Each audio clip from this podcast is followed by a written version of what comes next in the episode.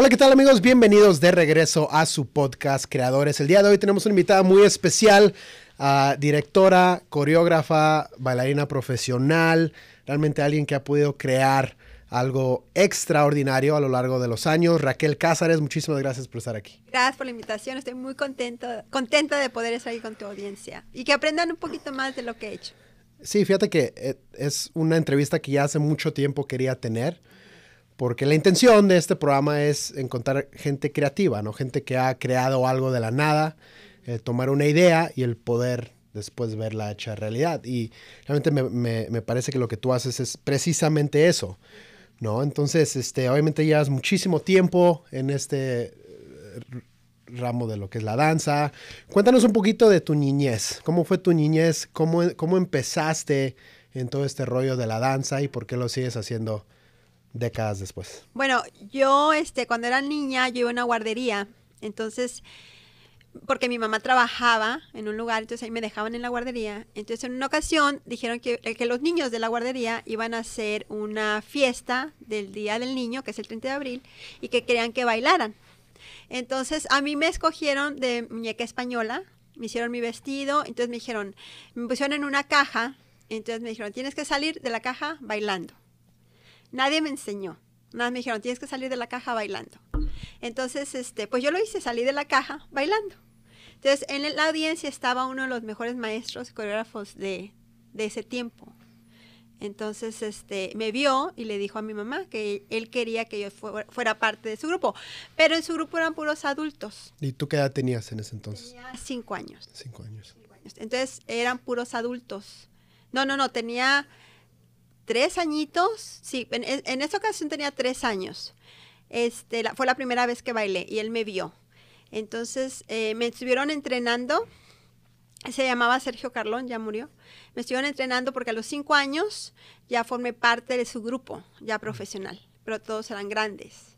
Entonces yo sinceramente nunca, antes yo dudaba si mi, mi talento realmente era bailar o si lo había hecho porque yo quería, mm. porque fueron circunstancias de la vida. Después de ahí que empecé a bailar a los cinco años ya profesionalmente, que empecé a viajar con el grupo, que todos eran adultos, yo era, yo era niña, yo no era el relleno, o sea, yo era la, estrella del grupo. Eh, me agarra otra maestra que se llama Socorro Cisneros, que también era una de las mejores de ahí, y me empieza a entrenar también. Entonces con ella viajé también mucho. Entonces, pero ya después con el tiempo te digo que yo no, pens yo no pensaba si realmente era, era algo que yo quería hacer, porque fue a donde me llevó la vida, ¿sí me entiendes? Y yo me fui yendo, me fui yendo, me fui yendo, después bailé con Ketita Pimentel, ya bailé clásico, bailé hawaiano, taitiano, bailé español. Entonces, toda mi vida ha ido por la danza.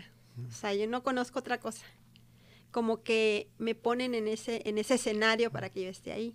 Y algo que se me hace muy interesante de la gente que empieza muy joven es que no tiene una niñez normal.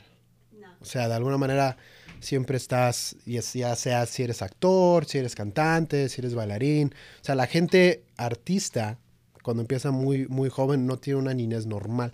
¿Sientes que eso te afectó o fue algo que disfrutaste? Mm, ah, lo disfruté por el hecho de que era algo cotidiano para mí. O sea, yo salía de la escuela y sabía que tenía que ir a mis prácticas de danza. Escuela, danza, escuela, danza. Entonces no fue algo que yo dijera, ay, extraño ir a jugar con mis amigas porque el teatro era mi, mi espacio de juego. Este, mis compañeros de danza, que aunque eran adultos, eran los que me cuidaban. Entonces, este, tal vez lo que a mí me dolió un poquito fue el hecho de que yo tuve que salir de mi casa muy joven, a los 13 años, 14, y ya no regresé. ¿Por qué? Porque mi mamá me, me, me mandó a, a, estudiar lejos y también bailé en ese ballet. Entonces, eh, sí me separé mucho de mi familia. Eh, eh, entonces fue lo único que yo digo, bueno, sí me afectó. Pero mi niñez, mi niñez la disfruté mucho porque yo no, no sabía otra cosa que pudiera hacer sino bailar. Y el tener esa estructura, esa disciplina a los 6, 7, 8, 9 años, ¿te fue difícil?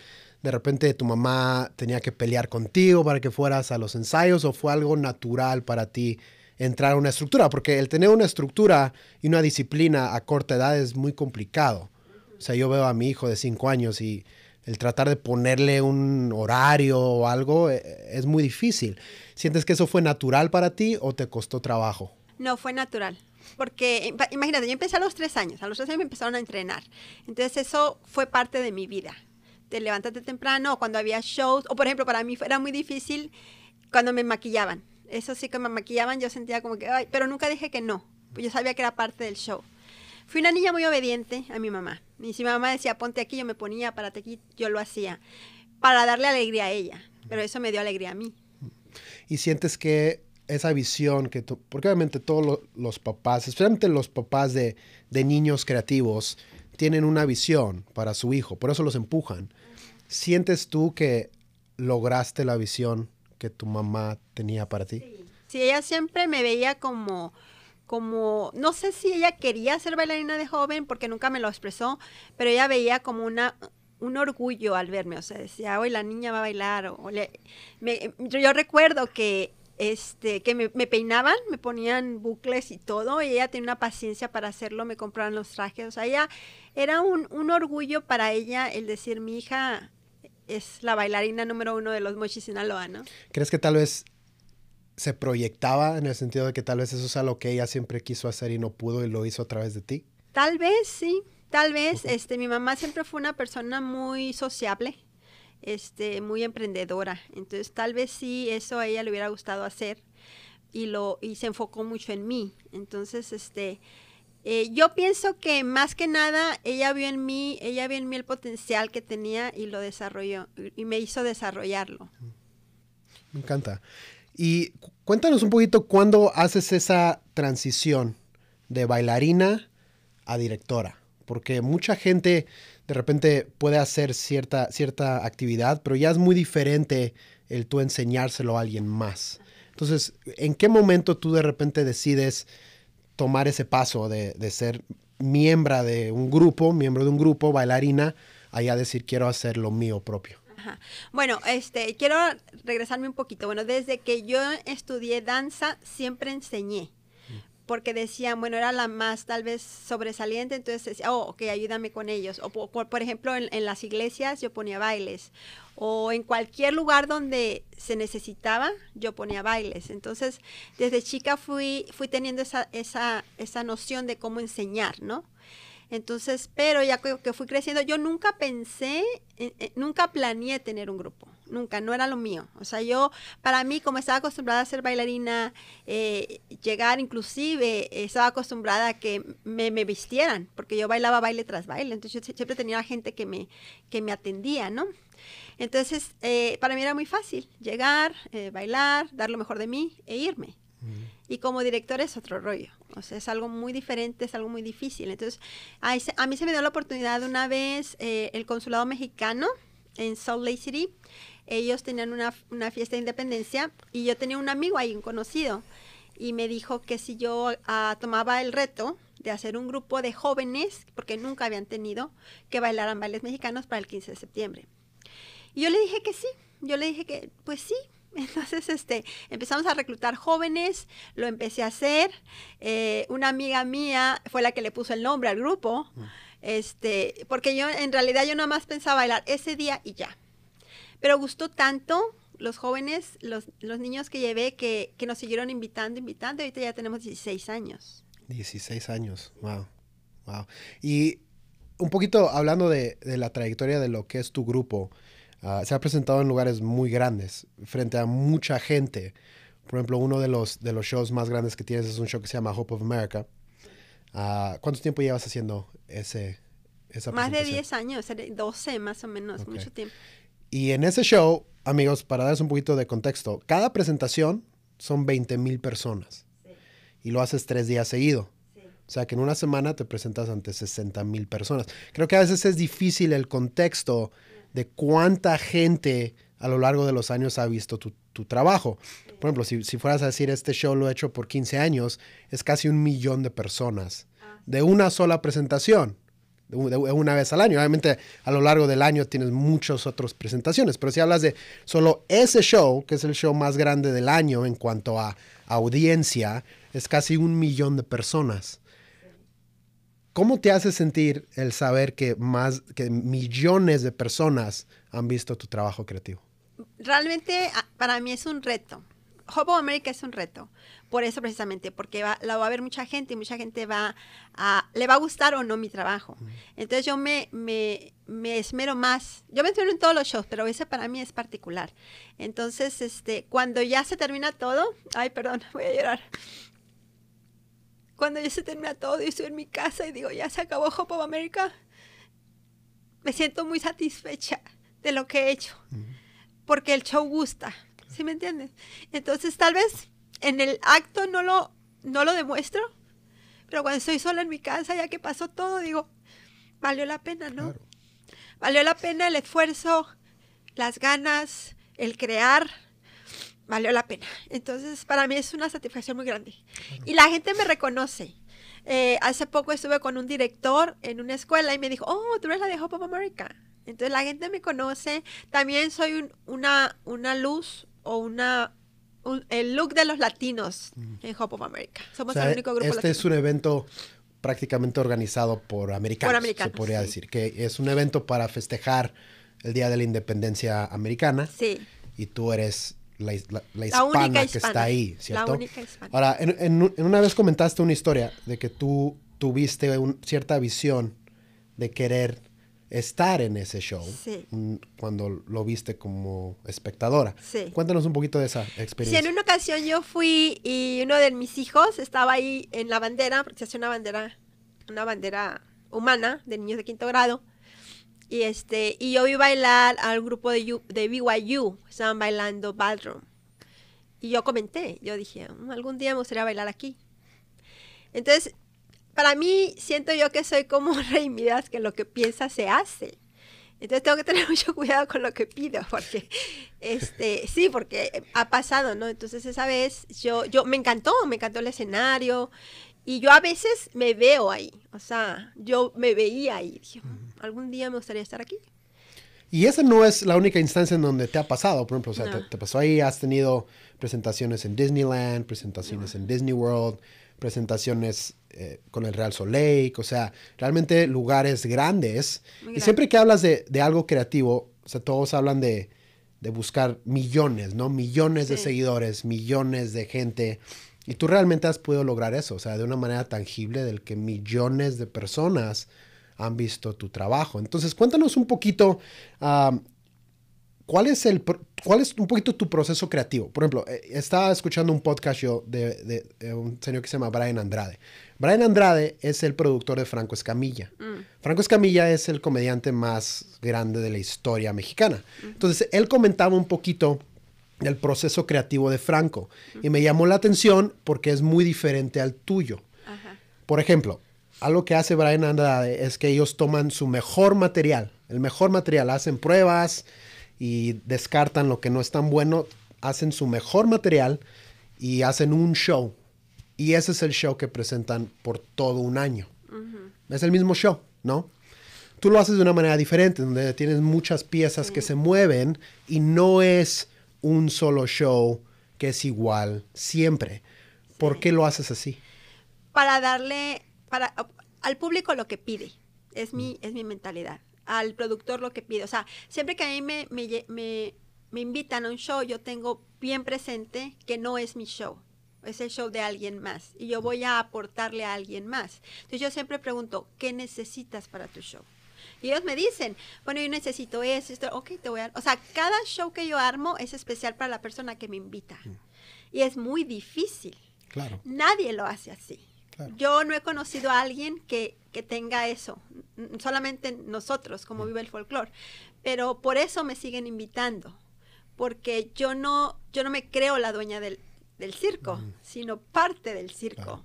Entonces, eh, y te digo, es un challenge para mí muy difícil a veces porque digo, ay, ¿y, qué meto acá? ¿Qué hago acá? Y, qué... Pero siempre ha salido, siempre ha salido y es algo que yo, aunque me estreso a veces, es una manera de trabajar donde todos estemos contentos. Yo porque me invitan y, y, puedo mostrar mi trabajo y ellos porque tienen lo que realmente necesitan. Claro. Y algo que me llama muchísimo la atención es que la gente que logra números así de éxito trabajan con profesionales. Siempre son profesionales, tienen que ser profesionales, ya sea músicos profesionales, gente profesional detrás de cámara. Ah, tú no. Yo no. Tú no tienes a ni un profesional en tu equipo, que creo que le agrega otro elemento de dificultad. ¿cómo, cómo, cómo manejas eso y por qué te mantienes ahí? De decir, en vez de ir a buscar profesionales que me armen lo que necesito, ¿por qué tomarte el trabajo de tratar de enseñarle a alguien que no sabe? Una, porque yo confío en la gente y confío en mí. Yo soy maestra. A mí no me gusta, sinceramente, no me gustaría tener pura gente que ya ha bailado y que son profesionales porque tienen una, trae una actitud diferente, trae una actitud de rebeldía, una actitud de que yo sé y a mí no me mandas. Y no es que yo los quiera mandar, sino yo quiero que ellos tengan un, un, un estilo único. Que, que, en su estilo cuando los vean bailar decir, oye, ellos, ellos fueron eh, enseñados por Raquel. Entonces, para mí es mucho más fácil enseñar y lograr tener algo bonito de alguien que va empezando, hacerlo fácil. Como, es muy fácil para la, algunos uh, coreógrafos decir, ah, quiero pura gente que ya sepa bailar, porque así no batalla. Uh -huh. Pero yo no, para mí es una satisfacción bien grande hacer que alguien baile de manera profesional. Sí. Es, es, bien bonito, o sea, verlos uh -huh. me pone bien, o sea, me, me da alegría. Claro, claro. Y no solo el, lo que representa para ti, sino lo que representa para la persona, ¿cierto? Sí. O sea, de repente alguien entra y no sabe, es tímido, tal vez tiene problemas de autoestima, o sea, tantos temas que entran a tu entorno uh -huh. y salen siendo mejor. Entonces creo que no solamente es un tema de, de lo técnico en cuanto al, a enseñarle a bailar, sino creo que realmente hay un mérito grande de lo que ese proceso hace para una persona, ¿no? Uh, cuéntanos quizás uno o dos ejemplos de alguien que, has visto que realmente se ha transformado personalmente por medio de, de, lo que haces. Bueno, yo lo que siempre les he dicho a todos mis estudiantes es que la danza no es solo bailar. El bailar es, es como la careta, pero detrás de la danza hay mucha disciplina. Hay disciplina, trabajo en equipo, hay este, tú te puedes, eh, ¿cómo se dice? Te puedes sentir más seguro. O sea, e, es mucha cosa que está, que está atrás de lo que es la danza. Y yo lo he aprendido con los años, ¿no? Entonces, este, uh, pues tengo muchas experiencias de, de jóvenes que, que los papás me han dicho, este, gracias a la danza, gracias al grupo, mi hija salió adelante. Ahorita tengo tres chicas que han tenido problemas, que antes de la, del grupo tenían problemas, este, un poquito emocionales. Y ahorita están tan contentas que, que la mamá me dice, o sea, yo no las quiero sacar de aquí porque su vida de ellas cambió. Porque trato de que se haga una familia. Yeah. Somos una familia, o sea, no hay rivalidad entre nosotras, al contrario, o sea, es un, nos ayudamos y todo. Entonces, hay muchos ejemplos. Imagínate, hemos contado, yo creo que he tenido, no sé, como 800 alumnos que han entrado al grupo y han salido. Son demasiada uh -huh. gente. Y toda esa gente se ha llevado algo del grupo. Uh -huh. ¿Sí me explico? No, claro que sí. Cuéntanos un poquito cuando ya entras a, a, crear los bailes, a crear las coreografías, porque manejas material de muchos países. O sea, sí. ¿cuántos países representas? 24. 24 países. O sea, es un friego. Y el poder hacerlo de una manera que es auténtica a cada país se me hace ultra complicado, complicado. ¿no? que asumo que conlleva mucho, mucho estudio, mucha preparación, mucha visión. Entonces, cuéntanos un poquito tu proceso creativo. Cuando tú de repente dices, me late poner un baile de Brasil. O sea, ¿por dónde partes? ¿Cómo lo creas? ¿Cómo lo estudias? ¿Cómo, cómo, cómo se da?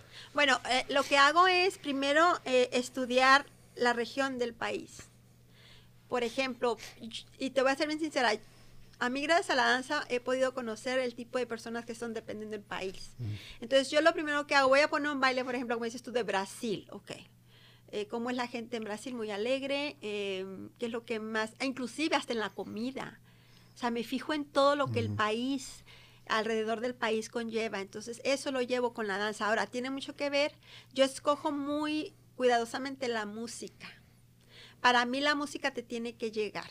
Entonces, cuando yo escojo la música que vamos a bailar, es porque a mí me llegó, yo la sentí, porque ya estudié de qué se trata esa música. Mm. ¿Por qué se le puso un, un, difere- eh, eh, este sonido o porque se le metió trompeta. Porque se le- o sea, es, es algo, no es nada más poner un baile por bailar, por ponerlo, porque si no, no llegaría. ¿Sí me explico? Me pasa con Paraguay. Por ejemplo, a mí me gusta mucho la música de Paraguay. Entonces, cada vez que yo voy a escoger un baile de Paraguay, para mí es una delicia escuchar la música y conocer a la gente de Paraguay. Me pasa con la gente, por ejemplo, de Bolivia. Pero cuando pongo un baile de Bolivia, eh, más o menos me adapto a la gente como es en Bolivia. A mí me ha ayudado mucho que conozco mucha gente de muchos países. Entonces, cuando yo, me, yo, yo conozco a la gente, trato de, de agarrar su energía. Claro, claro, me encanta. Y cuando, cuéntanos un poquito esa, ese sentimiento de el ver una idea en el escenario. Uy, no. Ay, no, es más a estar llorando todo este, toda esta hora. Ah, mira, es la experiencia más hermosa que existe. Porque hay noches cuando yo voy a poner un show y voy a empezar a armarlo. Por ejemplo, ahorita tengo un show mexicano que tengo que poner bailes nuevos. Cuando me dieron la lista, desde que me dieron la lista me pongo a pensar. Mi cerebro piensa muy rápido. Me pongo a pensar y a pensar. Y este. Y, y todas las ideas, yo no las escribo, todo está en mi mente. Eso es también algo más que digo yo, wow, ¿no? ¿Por qué lo haces así? Porque si lo escribo, podría ser de que, ay, no, mejor esto no, me viene otra idea, me viene otra idea. Entonces yo, yo lo que se me viene es lo que digo, ok, esto va a ser, Ujú. es mi visión, Sí. ¿sí? Entonces, para no confundir, ¿entiendes? Entonces, este, bueno, me ha pasado con bailes, por ejemplo, una vez puse el baile de Chile, Rapanui, que era la primera vez que se ponía ese baile aquí en Utah. La primera vez y fue gracias a unos amigos chilenos y una amiga que era mi asistente en esa época que me dijo, ponlo. Y lo puse. Entonces, este, ella me dio la idea. Y ella me dio a hacer los trajes, recuerdo. Me dio la idea. Entonces yo vi, eh, vi un programa, un programa chileno. Me dijo, básate en este programa. eh, y hablaban todo de Isla de Pascua, que era la isla de Pascua, que, la- que se hacía porque es Polinesio en Chile. O sea, toda la historia me la aprendí. Entonces empecé a hacer el baile. Cuando lo hice y lo enseñé, le dije a mi amiga chilena, ¿qué te parece? Me dice, "No, Raquel, excelente, me dice, parece chilena. Me dijo, ¿cómo lo hiciste? Le dije, me aprendí todo lo de Isla de Pascua, la historia y por qué, y por qué mueven así la cadera, que es muy diferente a ta- tahitiano y todo. Cuando los vi bailar, muchachos, en el escenario, sí me solté llorando. Ahí, ahí dije, no, o sea, es algo, es una satisfacción muy grande. También cuando puse bulería, que los vi la primera vez bailando en Hop of America y también me desbordé llorando. Porque es una satisfacción muy grande que la gente no entiende, o sea, ¿cómo te diré? Es, es una realización de Sí, un claro. sueño. Y es, es importante porque mucha gente nunca ve el fruto de su trabajo. No. O sea, por ejemplo, mucha gente trabaja en una empresa y su, tra- y su trabajo es pasar números de un Excel a otro Excel y ya. O sea, nunca, nun- nu- y ni saben ni por qué, simplemente ese es su trabajo. O sea, nunca ven el fruto de su trabajo reflejado. Entonces, creo que es importante y algo muy padre de la gente creativa es que tienes esa oportunidad Sí. de ver lo que hiciste y de poder tener esa satisfacción, ¿no? Ahora, también has tenido shows en Disneylandia, en Disney World, que para mucha gente es un sueño, ¿no? Sí. O sea, probablemente en el planeta Tierra hay muy poca gente que puede sentarse y decir, lo he hecho y lo he hecho varias veces y lo he hecho de maneras diferentes. Entonces, cuéntanos un poquito eso, cómo se dio y, y cuál fue tu experiencia llevando tu grupo fuera de tu estado a un escenario tan pues, prestigioso como es Disney. Claro. Bueno, yo le agradezco eso a mi hijo, que él fue a Disney y este y vio un grupo bailar y dijo, mi mamá puede poner algo mejor. Entonces, este, él habló y todo y, y le dieron una, le dijeron cómo hacerlo, cómo hacer el proceso para poder que mi grupo llegara a, a Disneyland. Lo que a mí me gustó es la confianza que tienen en mí, de decir, oye, ella puede hacerlo. Cuando yo supe de eso, para mí era un reto, un challenge, pero dije, se puede hacer. Agarré gente que no sabía bailar, eran mu- muy pocos los que sabíamos bailar. Fue un reto muy grande. Un baile no, no salía, y yo creo que nunca salió, pero lo hicimos. Este, agarré gente grande, había gente grande, había gente... Pero este, mi mayor enfoque era no quedar mal con Disney, o sea, que ellos vieran que nosotros somos profesionales, aunque no llevé a nadie profesional, pero nos vimos profesionales. Entonces, la primera vez fue bien bonito, fue un challenge para mí y como vi que ya se puede hacer y cómo era, ya yo le pedí a mi hijo que él pudiera hacerlo, que, que pudiéramos regresar, pero en un escenario, porque una vez lo hicimos en la calle. Entonces ya quería hacerlo en un escenario. Para la segunda vez me esmeré más y hice algo bien creativo que para mí ha sido el mejor show que hemos tenido, que era el show de décadas. Este, ah, hicimos bailes de los 50, 60, 70, 80, 2000 y ese nos llevó a Disney World. Entonces, ese show yo me acuerdo que cuando lo estaba creando, este, yo estaba viendo la tele, a mí me gusta mucho ver la tele. Estaba viendo la tele, ¿no? Y le estaba cambiando de, de canales. Y súper raro, eh, empezó a ver, eh, me llevó a un anuncio de los años 80. Y después le cambié y vi un baile de agogó de los años 60. Mm. Y así, ¿no? Y le cambiaba y le cambiaba. Y dije, ahí está el show de Disney. Mm. El show de décadas. Vamos a poner estas décadas. Mm. Pero ese primero lo pusimos en Hope of America.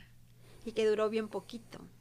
Entonces en Disney ya lo extendimos más. Pero así fue, yo viendo la tele, yo dije, vamos a hacer un show de décadas, porque vi en la tele un baile de agogó, o una música de los 80, y así. ¿Y cuál fue la reacción de tus alumnos? O sea, cuando tú de repente les dices, vamos a hacer este viaje, nunca se había hecho antes, ¿cuál, cuál, cuál sientes que fue la reacción? Pues se emocionaron mucho, porque había gente que nunca habían ido a Disney. Mm. Entonces fue algo para ellos bien bonito, eh, fue algo muy como que se sintieron muy especiales. Y realmente fueron muy bendecidos, ¿no? Porque la gente que llevé lo disfrutó, estaban felices. Entonces, eso es una cosa bien bonita para mí. Hacer feliz a la gente por medio de, mi trabajo es, bonito. Claro. Y me encanta porque creo que hasta cierto punto eso es lo que te mantiene haciéndolo, ¿cierto? Sí. Porque puedes decir, es altruismo en el sentido de que lo hago por los demás, pero al mismo tiempo lo haces por ti un poquito, ¿no? O sea, pues por ese sentimiento de poder ayudar a la gente. Sí. Has tenido muchas experiencias con gente en, la audiencia después de tus presentaciones, ¿no? Cuéntanos un poquito de eso y cómo te hace sentir también el impacto no solo interno, sino también externo, a lo que estás haciendo. Sí, tengo una, tengo dos anécdotas importantes. Uno fue que una vez fuimos a un show a una iglesia cristiana y recuerdo que nos pusieron a bailar en el púlpito ahí bailamos. Eso era cuando estábamos iniciando. Entonces se me acercó una muchacha. Ellos usan un velo, un velo siempre para cubrirse como, como su, como algo muy significativo para ellos. Y todavía lo tengo. Y ella llegó y me dijo, se quitó el velo y me lo dio y me dijo, te lo, te lo doy gracias a ti que me trajiste alegría. Y tengo el velo.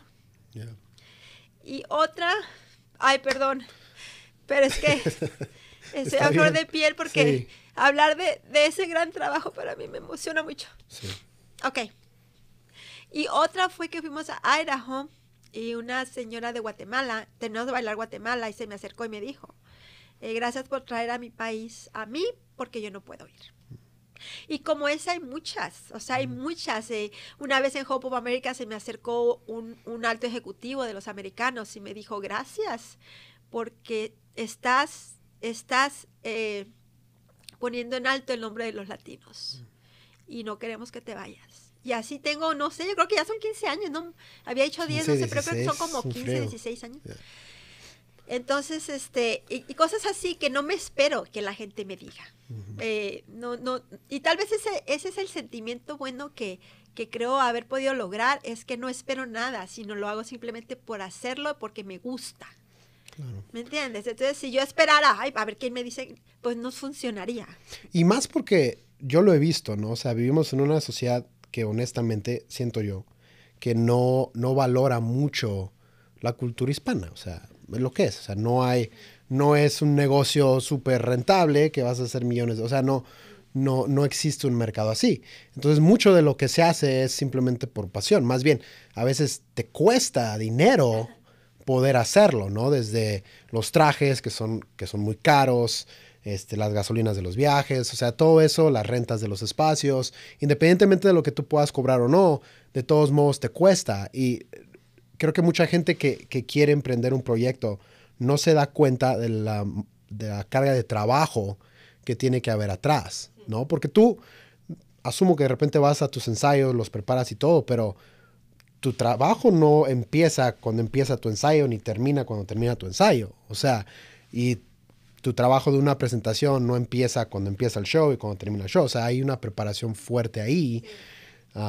entonces, cuéntanos un poquito de eso, de, de, el día del show, el día de la presentación, ya lo ensayaste, ya lo checaste, todo está bien. ¿Qué pasa ese día?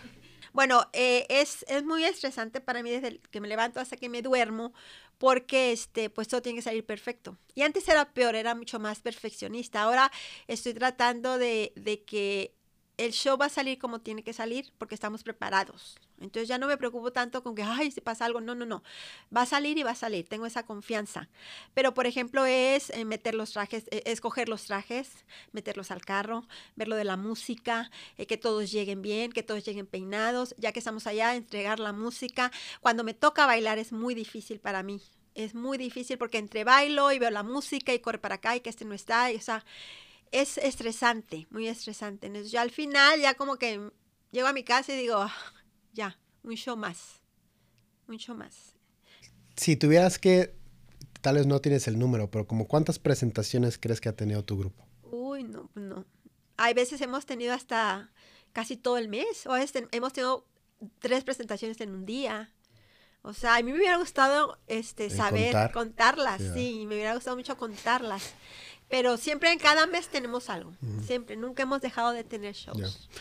Algo que me llama mucho la atención también es este, esta idea de preservar la cultura, ¿no? Preservar la cultura de, los latinos, de, los hispanos. Muchos jóvenes no, pues les vale. O sea, realmente ya sea que no hablan español o, no tienen conexión alguna con, con su cultura. Cuéntanos un, poquito de eso, por qué consideras que es importante y cómo crees que tu trabajo influye en eso. Bueno, para mí es importante desde que estaba yo en México. ¿Por qué? Porque yo, como te dije, yo me fui de mi casa a estudiar lejos a los 14 años.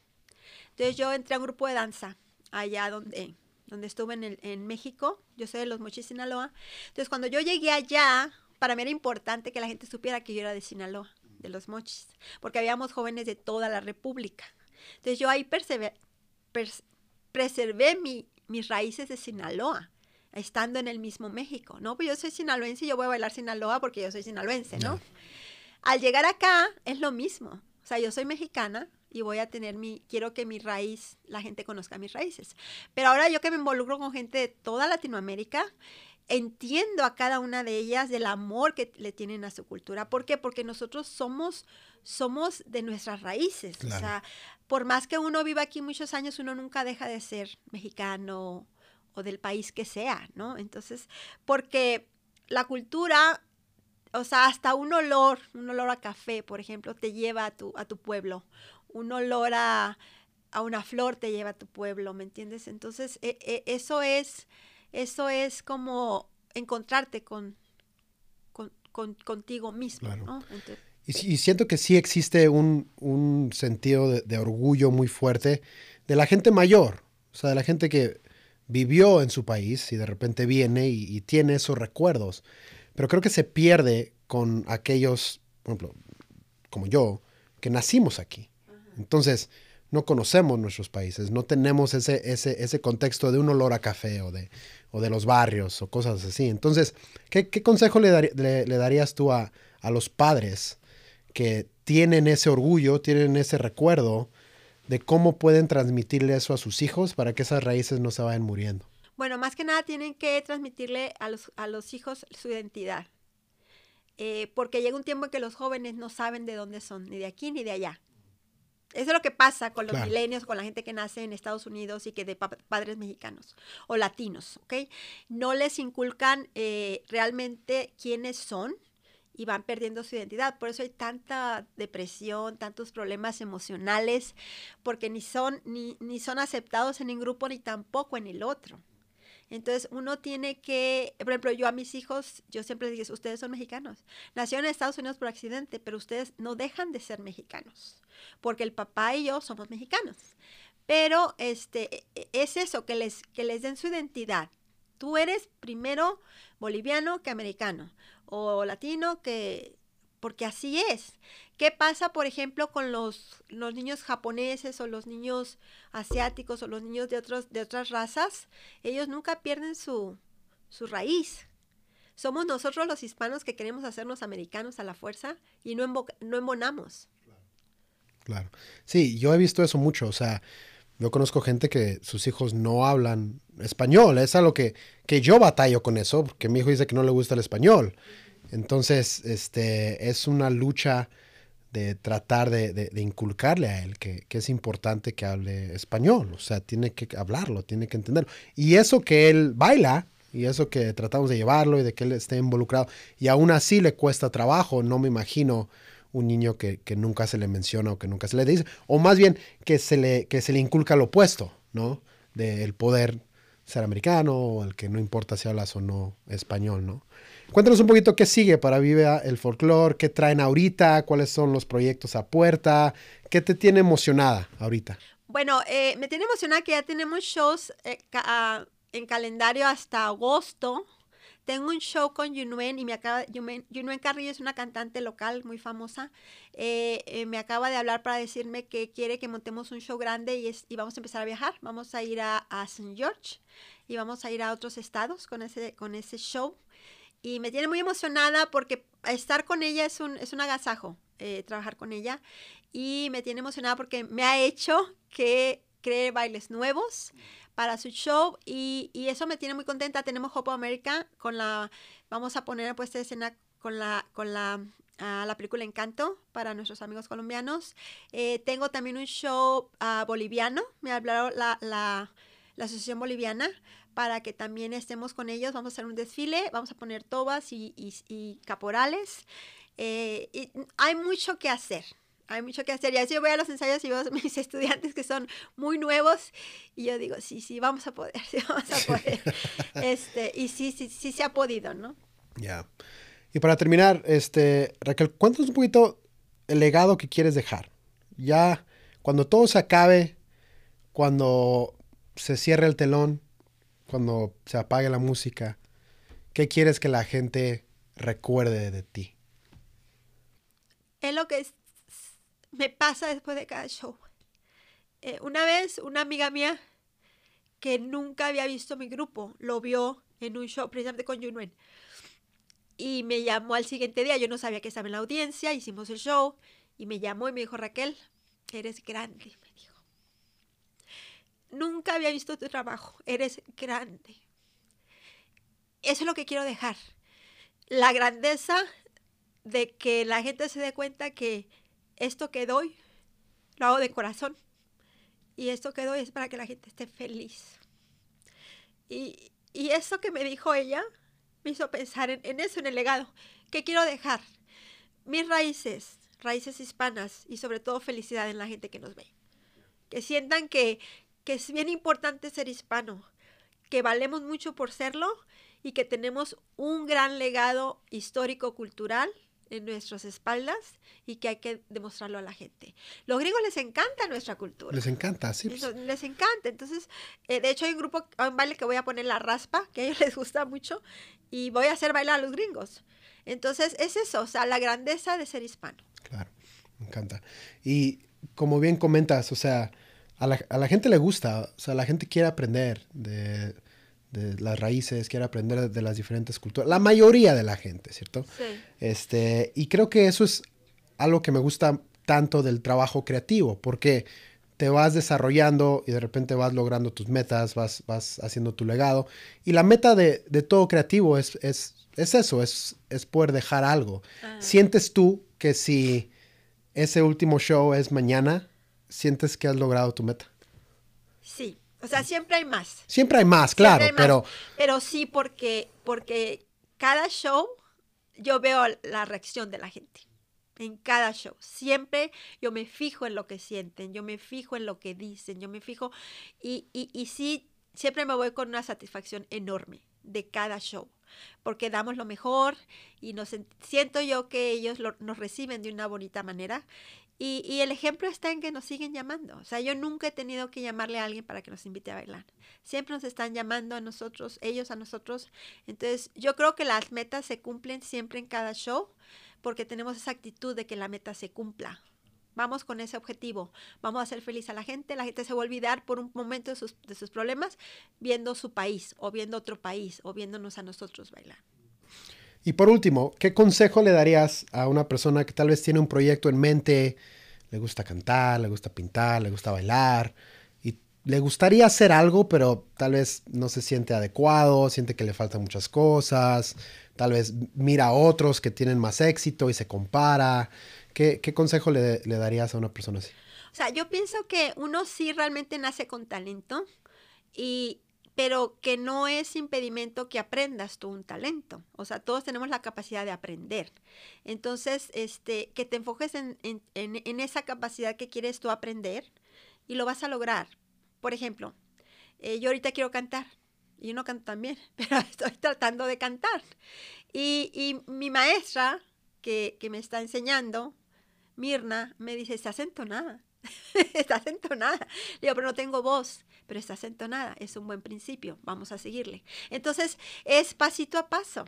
Tal vez no vas a ser 100% experto, pero vas a vivir la experiencia que quieres vivir. Vívela, o sea, vive la experiencia, vívela. Claro.